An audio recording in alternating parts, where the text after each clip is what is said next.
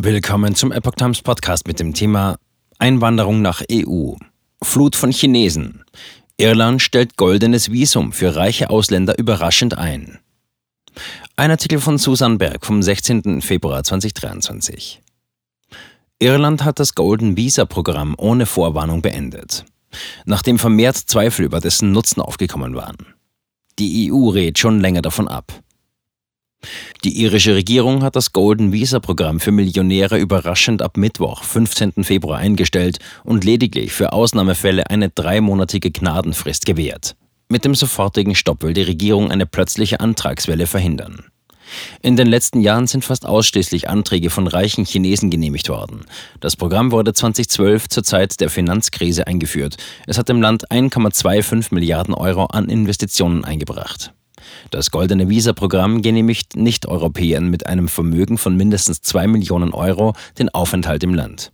Im Gegenzug mussten sie eine Million Euro in ein irisches Unternehmen investieren oder rund 500.000 Euro für wohltätige Zwecke spenden.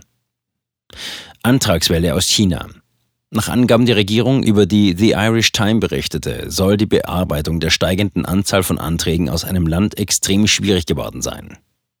Auch beanstandeten die zuständigen Behörden den zunehmenden Trend, dass Millionäre ihr Vermögen überwiegend in passiven Stiftungen anlegten, ohne eine vernünftige Investitionsstrategie.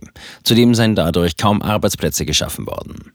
Allein im Jahr 2022 wurden laut der Zeitung 1316 Anträge eingereicht, nach ersten Spekulationen, dass es ausgesetzt werden könnte. Von den 306 bewilligten Anträgen im letzten Jahr waren 282 aus China, 10 aus den USA und 14 aus anderen Ländern. Im Jahr davor wurden 251 Anträge aus China bewilligt und nur 13 andere. EU forderte bereits März letzten Jahres zum Stopp des Programms auf.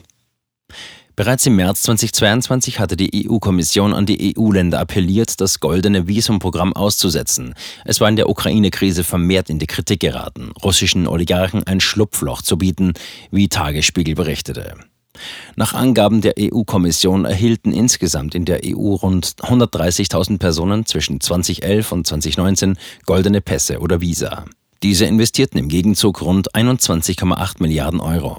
Ein Beschluss des Europaparlaments vom 9. März appelliert an alle Mitgliedstaaten, das Programm zu beenden und einheitliche Visaregeln einzuführen. Ziel sei es, Geldwäsche und Korruption zu bekämpfen.